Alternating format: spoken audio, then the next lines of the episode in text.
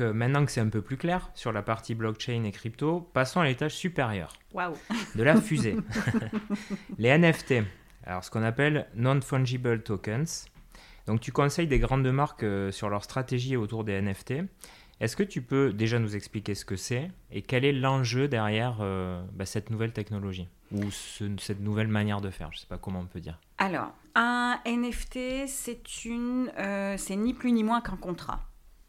Voilà, il faut, euh, il faut dédramatiser tout ça, c'est un contrat. Et ce contrat, il est inscrit sur la blockchain. Et ce contrat, il va être payé avec des cryptos. Donc ça, c'est juste pour dresser de manière très simple le, panorama euh, et de comprendre finalement euh, comment, on, comment on achète un NFT.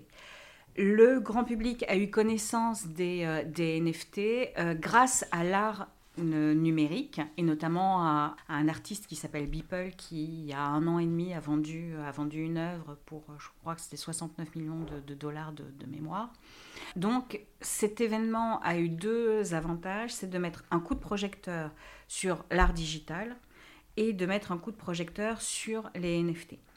Et ce qu'il faut comprendre, c'est que donc le NFT, c'est un contrat, mais on a plein de sortes de NFT très différents. Donc on va avoir les NFT qu'on peut qualifier d'artistiques qui, eux, vont certifier une œuvre numérique. Avant, euh, si tu crées une œuvre, un, un GIF ou n'importe quelle euh, œuvre numérique, c'était très difficile d'en revendiquer la paternité. À partir du moment où il est euh, diffusé sur Internet, ça peut devenir viral et on ne sait pas qui l'a créé, donc tu ne peux pas le monétiser, tu ne peux rien revendiquer, etc. Les NFT sont venus changer tout ça. Les NFT, en fait, marquent, comme c'est un contrat, ils marquent la propriété. C'est qui est l'émetteur, qui est l'acheteur, euh, à quelle date ça a été euh, créé et quelle est la valeur, en tout cas, quelle a été la, valeur d'échange, donc là, en, crypto. Euh, donc ça, c'est la première partie. Après, il y a tout ce qui a créé un engouement et une très forte spéculation, qui ont été les collectibles. Les collectibles, c'était c'est des séries qui sont euh, générées, pardon. Euh, ce sont des séries qui sont générées de manière euh, aléatoire et qui donc tu vas avoir un personnage qui va avoir différents attributs et la combinaison des attributs va, va déterminer sa rareté et sa rareté va déterminer sa valeur. C'est euh, les plus connus, les, euh, les CryptoPunks qui sont en train de revenir sur le devant de la scène avec une très très forte valorisation. Comment il s'appelait là Parce que j'avais vu un projet que j'avais trouvé d'ailleurs euh, hyper marrant où ils ont créé au début des singes, je ah, crois. Ah c'est les Bored Apes. Euh, où ils en avaient fait 6 ou 7 et après ils se reproduisaient. Ils créaient des. Enfin, en gros, s'ils reproduisaient avec deux singes, ils en créaient un troisième ou un quatrième et en fait ça devenait des lignées de famille. C'est ça euh, Alors, je ne je, je, suis pas certaine que ce soit les Bored Apes, mais parce qu'en fait, les Bored Apes ont. Euh, alors, mais, mais ça, ça c'est hyper intéressant parce que ça, ça, ça préfigure, en fait, ça. Euh, il y a un côté ludique dans la technologie, ce qui veut dire que tu vas mixer deux valeurs pour créer une nouvelle valeur. Si tu veux, les collectibles ont mis un coup de projecteur sur les NFT parce qu'il y a une très forte spéculation, euh, parce que tu as des NFT qui sont achetés 50 euh, dollars et qui se revendaient euh, deux semaines plus tard 10 000, parce que parce qu'ils étaient rares et parce qu'il y avait une parce qu'il y avait une très forte il y avait une très forte demande. Ce qui est intéressant dans le NFT, et ça c'est la partie immergée de l'iceberg, c'est toute la partie vraiment contrat, et donc elle qui va, qui va concerner plus l'industrie, euh, et partout où tu as besoin de certifier une valeur. Donc en fait, les NFT, c'est pas que les petites images euh, qui, sur lesquelles tu as une très forte spéculation, mais c'est aussi toute la certification et c'est là où ça devient hyper intéressant. Justement, j'ai une, une question là-dessus parce que j'ai entendu que grâce aux NFT, on pourrait euh, avoir un meilleur contrôle de la traçabilité d'un produit de A à Z. Je donne un exemple. Euh, par exemple, on va acheter une voiture, et, euh, mais on va l'acheter d'occasion. On va pouvoir savoir quelles ont été les réparations qui ont été faites, les accidents, enfin tout ce qui s'est passé dans le, dans le cycle de vie de la voiture. Donc est-ce que ça aussi, quelque part, c'est un des avantages? Est-ce que ça pourra nous protéger contre les arnaques d'une certaine façon, ou en tout cas des choses qu'on voudrait nous cacher? Exactement. Alors aujourd'hui, sur, euh, sur l'historique des voitures, je crois que c'est Istovec, je crois que c'est un service de, de l'État qui, qui existe, qui te permet déjà, mais le grand public n'est pas forcément informé. Euh, si tu achètes une voiture à l'étranger, bah, tu sais pas, tu sais pas quelle est, euh, quelle est son histoire. Et puis aujourd'hui, bah, avec l'Europe, c'est très facile d'aller en Allemagne, en Belgique, etc., acheter un véhicule. Donc le NFT, à partir du moment où demain tu ne pourras euh, vendre un produit qu'avec son NFT, automatiquement tu auras accès à toute son histoire.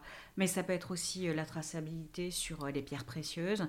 Euh, est-ce que d'où euh, d'où viennent les diamants? Est-ce que c'est des vrais diamants? Ou est-ce que euh, ils sont issus d'un trafic, etc. Donc sur tout ce qui va avoir tout ce qui va nécessiter une certification et encore une fois une certification de valeur. Ça peut être ça peut être sur l'immobilier, ça peut être en fait sur tout. Les NFT vont trouver des applications et ont déjà des applications euh, dans tous les domaines de, notre vie. Et ça, ça devient vraiment intéressant. Donc tu l'as dit, euh, il y a beaucoup de projets hein, qui naissent euh, pour mettre ces deniers aussi dans les NFT, hein, au même titre que la crypto, ça devient, bah, là c'est des actifs hein, sur lesquels on peut investir.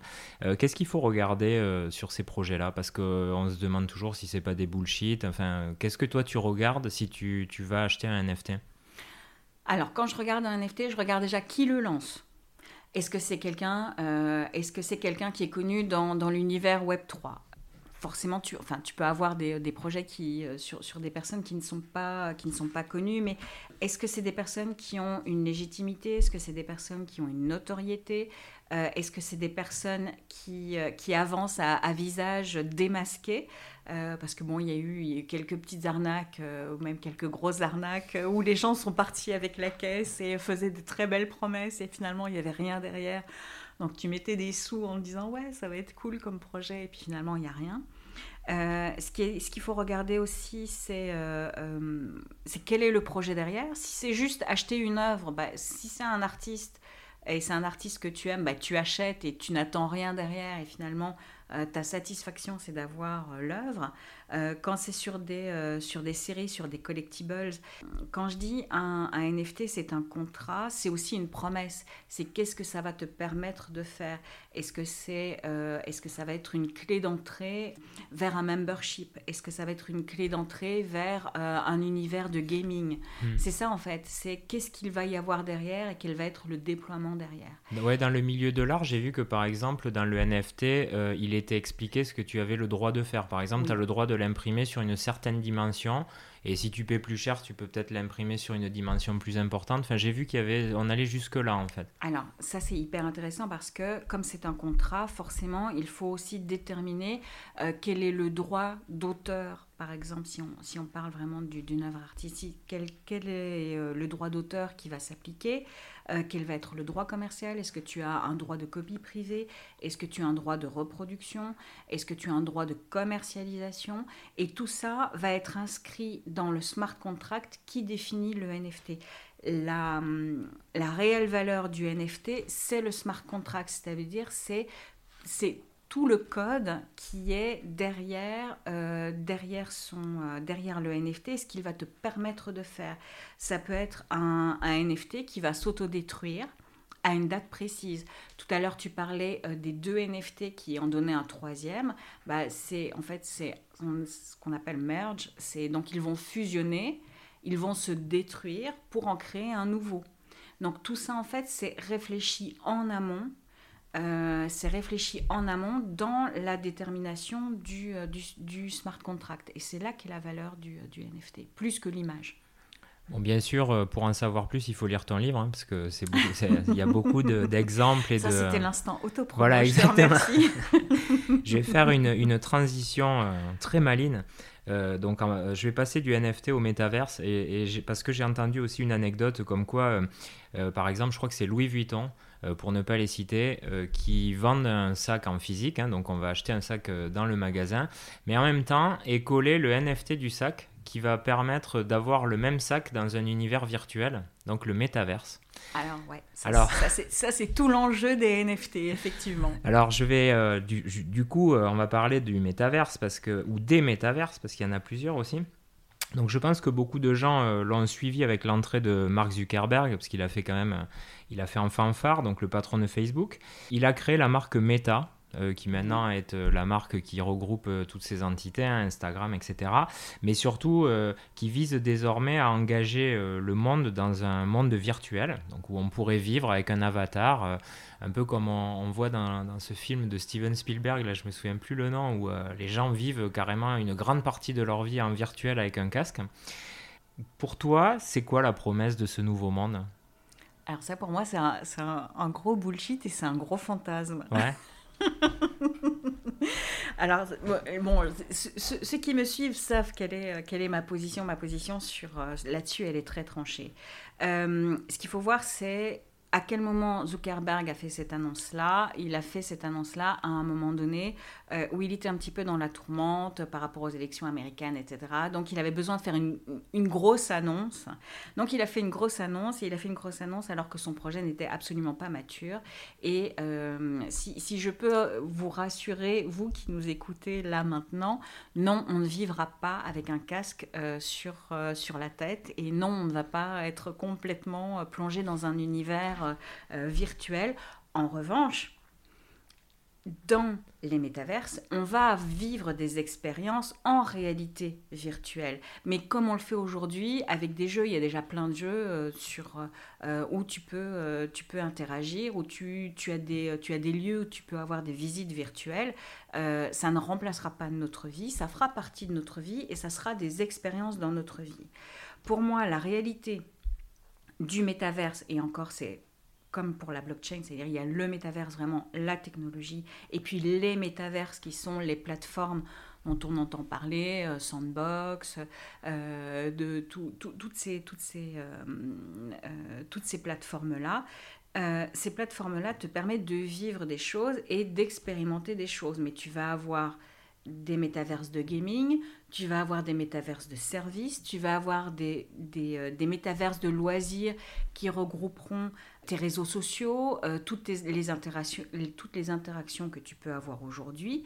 Et le véritable enjeu, il n'est pas là-dessus et il n'est pas sur cette euh, virtualité de, de, la vie, euh, mais il va être sur l'interopérabilité.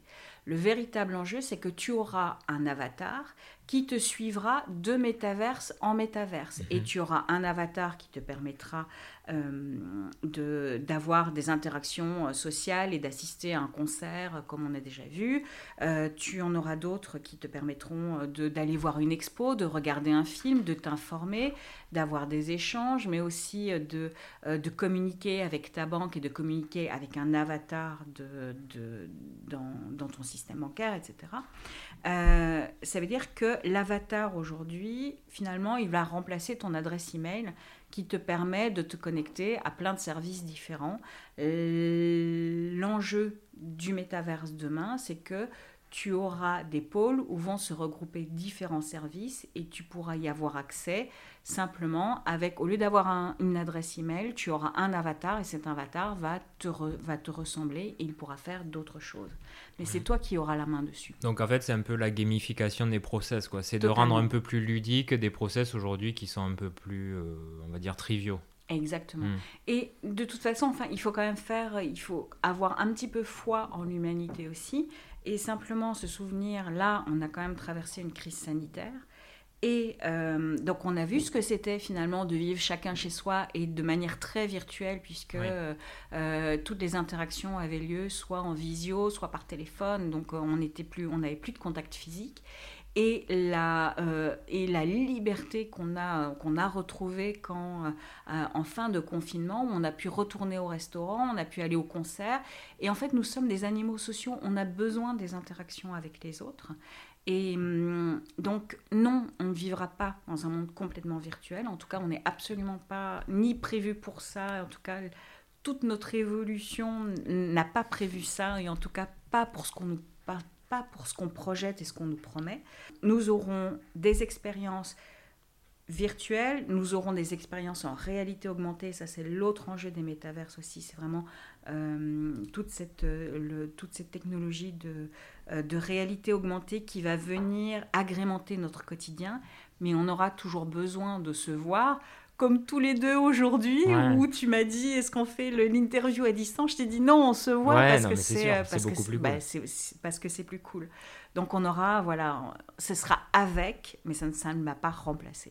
Alors hors antenne, euh, juste avant, je te disais, mais quand j'avais 18 ans, euh, on n'avait pas grand-chose, on démarrait Internet, etc.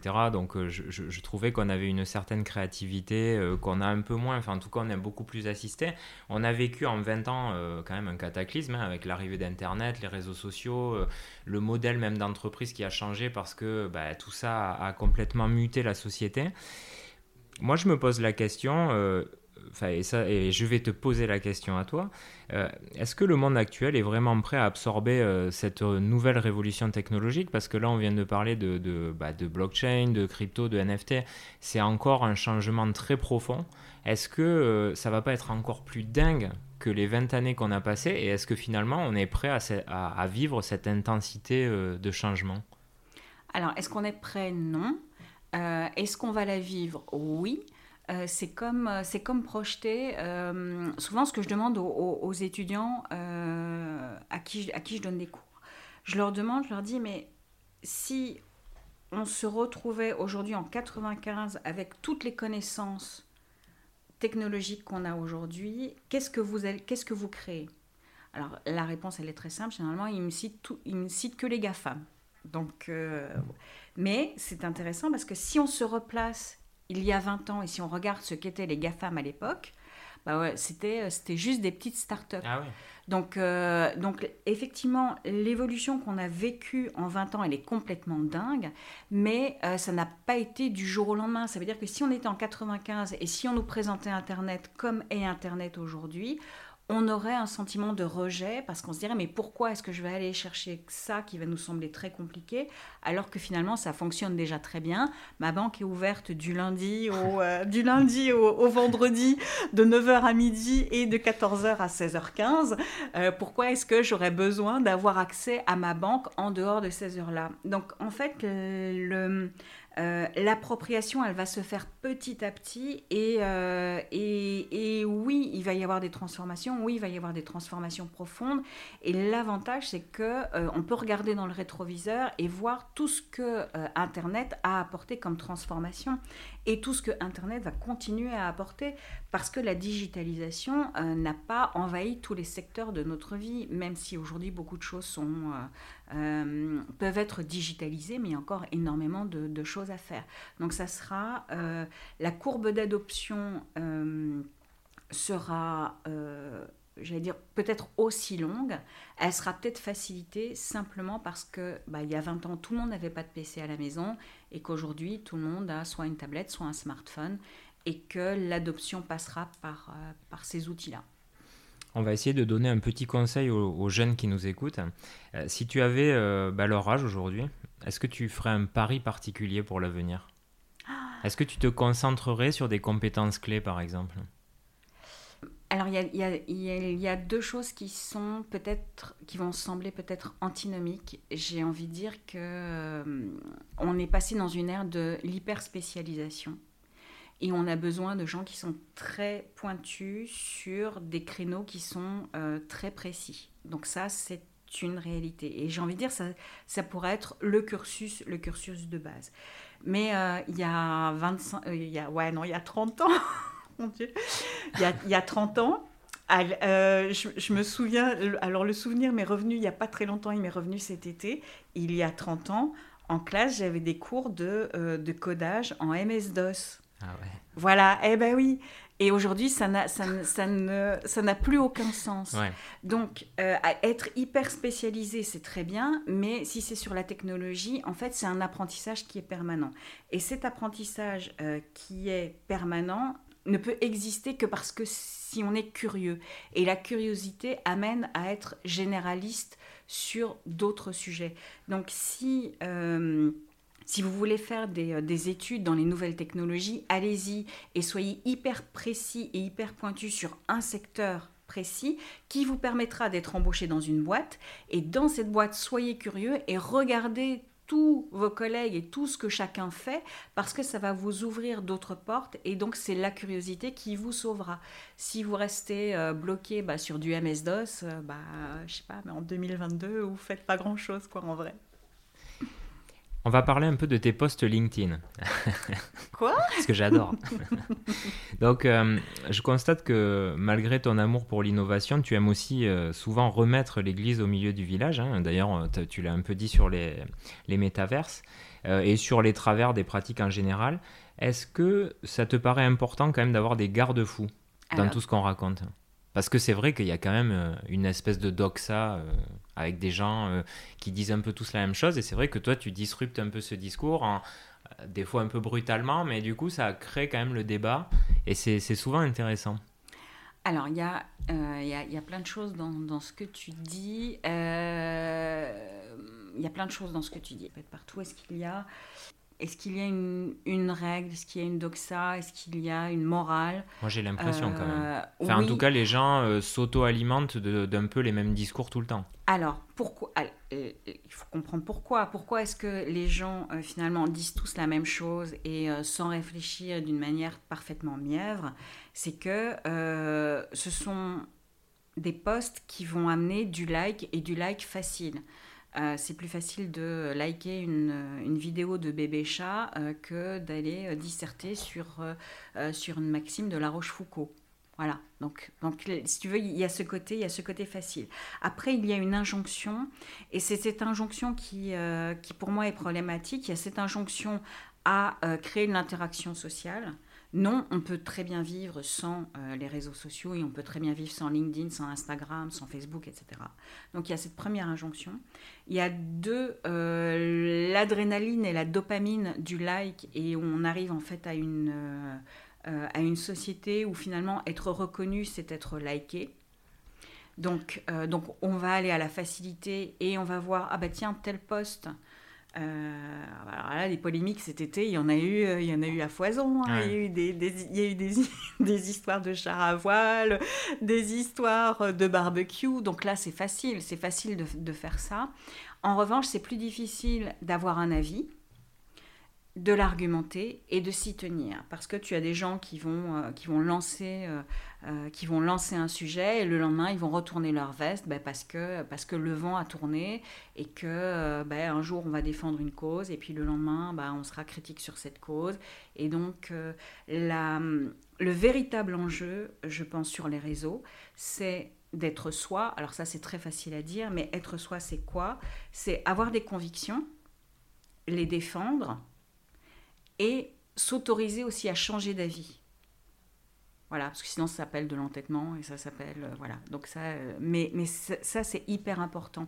Et exprimer son avis à partir du moment où c'est de bonne foi et c'est argumenté, tout peut être dit et tout peut être entendu. Alors des fois tu tapes extrêmement fort quand même. Moi j'ai vu des fois des commentaires, je me disais waouh, sais c'est courageux. Est-ce que c'est aussi pour un peu démasquer les imposteurs ou en tout cas attirer l'attention? Parce que c'est vrai que tu vas voir un post et tout le monde va dire oh bravo c'est génial et tout ça et puis hop on voit le, le commentaire de Félicie le dragon qui envoie un grand coup de serpe. Alors c'est euh, voilà tu as envie à un moment donné de, de, faire penser autrement ou tu te dis là c'est vraiment un imposteur j'ai envie de le, le clasher ou... Sans liberté de blâmer il n'est point d'éloge flatteur. Donc, si c'est toujours dire oui, c'est génial aux gens, même quand ils font de la merde, euh, eh ben non, ça va pas. Il y a, y a un moment donné où il faut pouvoir dire aussi euh, là, t'exagères, c'est n'importe quoi, euh, t'es à côté de la plaque. Il faut et les personnes et moi je suis la première. Ça veut dire que quand si je suis à côté de la plaque, si on me le démontre avec des arguments, je suis la première à, avoir la capacité de l'entendre. Euh, et ce n'est pas... Euh, on, a perdu en fait cette... cette euh, on, a perdu, on a perdu cette appétence du débat. On est quand même, on, est, on est en France, donc on a cette, on a cette culture finalement de, l'argument contre argument, etc. Je crois qu'on l'a perdu et on l'a perdu. Et, et, là, là, pour le coup, mon propos, il va aller, il va aller un petit peu super loin, mais c'est une réflexion que j'ai eue il y a peu de temps. Euh, on a perdu ça avec l'appauvrissement du langage. Et à partir du moment où on a un appauvrissement du langage, on, a on n'est plus capable d'avoir la construction d'une pensée complexe. Et si on n'a pas cette capacité de, de la construction de la pensée complexe, on va perdre aussi la nuance et finalement être contradicteur par rapport à un propos, ça va se renverser, on va devenir un hater. Et c'est pas c'est pas du tout le sujet. Et les, il y a aussi une, une confusion où les gens, généralement, tu regarderas sur, sur mes posts, mais je ne suis pas contre les personnes. Ce ne sont pas, je, je, ne remets pas en question ni qui elles sont, mais je remets en question ce qu'elles font. Et il y a une très grande différence entre qui on est et ce qu'on fait. Mais bon, les gens le prennent souvent pour eux de toute façon. Alors, mais ça c'est ça c'est le travers des réseaux sociaux. Ça veut dire que tu es, en fait, on prend tout pour soi, alors qu'en réalité, bah, on peut, euh, tu peux être une personne très bien et un jour agir comme un connard. Ouais. Mais c'est pas pour ça que ça te fait de toi un connard. Oui, c'est clair. Voilà. Donc c'est ça en fait. Et, et ça, euh, ça, ça se perd vraiment sur, euh, sur les réseaux. Donc c'est peut-être pour ça que du coup, quand quand je fais un petit commentaire euh, un peu acide, euh, acide dans, le meilleur des cas euh, ou, à la sulfateuse dans le pire des cas, et ben ça, ça, prend des proportions parfois assez surprenantes. Bah, c'est juste parce que les gens manquent de nuances un petit peu dans, dans leurs propos aussi. Et tu te fais pas trop allumer en message privé? Je me fais allumer, je me fais bloquer, je me fais menacer, je me fais insulter, bien sûr, mais, euh, mais c'est pas grave. On va arriver à la dernière question. On a passé un petit peu de temps, mais c'était tellement intéressant que bon voilà, je voulais, le, je voulais aller au bout. Euh, et là, c'est plus du développement personnel. Si tu devais euh, donner un conseil euh, aux jeunes aujourd'hui qui cherchent leur voie, qui sont un peu paumés, et d'ailleurs qui parfois peut être un peu confus par toute la techno, le progrès, les choses qui avancent vite, ces chiffres où on va te dire ah ben, dans 10 ans tu, tous les métiers auront changé. Enfin, comment aujourd'hui tu appréhenderais la chose et qu'est-ce que tu leur dirais? Alors moi je leur dirais je leur, je leur dirais qu'ils sont en train de vivre peut-être une des périodes les plus excitantes qui soient de leur vie.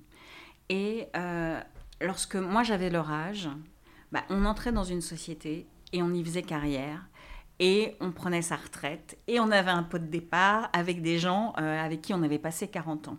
Et c'est d'autant plus vrai que c'est exactement ce qui s'est passé pour ma sœur et mon beau-frère qui, toute leur vie, ils ont passé toute leur vie dans, dans, la, dans la, même entreprise.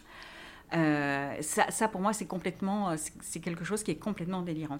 Si tu regardes mon parcours, euh, j'ai fait des choses totalement différentes. je suis passée des, et, ça peut être très déroutant pour euh, pour quelqu'un qui, ne verrait pas le lien. Moi, je l'ai vécu, donc je sais quel est le lien. Et aujourd'hui, heureusement, les mentalités sont en, train de changer. Et aujourd'hui, tu ne passes plus 40 ans dans la même boîte. Et pour aujourd'hui, c'est normal et naturel de changer de boîte, de vivre des reconversions. Donc, pour les jeunes aujourd'hui, c'est juste faites-vous confiance. Mmh. Et faites des choses qui vous plaisent parce qu'à partir du moment où vous avez, vous êtes animé par la passion, euh, vous serez toujours dans quelque chose qui sera juste pour vous. Hmm. Et le jour où ça ne vous plaît plus, bah, c'est pas grave, vous pouvez changer. Et c'est pour ça que je te disais euh, tout à l'heure, je, disais, il faut être précis sur les connaissances, sur certaines connaissances, parce que bah, on ne peut pas faire toutes les études d'un coup. Euh, mais il ne faut pas craindre non plus de changer de voie. Il ne faut pas craindre de se dire bon bah ça ça me plaisait à un moment donné, ça ne me plaît plus, je vais faire autre chose. Et se libérer de la pression sociale, de la pression familiale. Euh, on, voilà, moi, je l'ai. Euh, mon, euh, ma, ma, CPE m'avait dit à l'époque, donc quand, quand j'étais en seconde, oui, la décoration c'est pas un métier, et donc c'est pour ça que elle m'avait dit, vous êtes, vous êtes dans une section, soit vous ferez une fac de droit, soit vous ferez une école de commerce. Bon, bah, hmm. Aujourd'hui, on, on ne vit plus ça, et heureusement.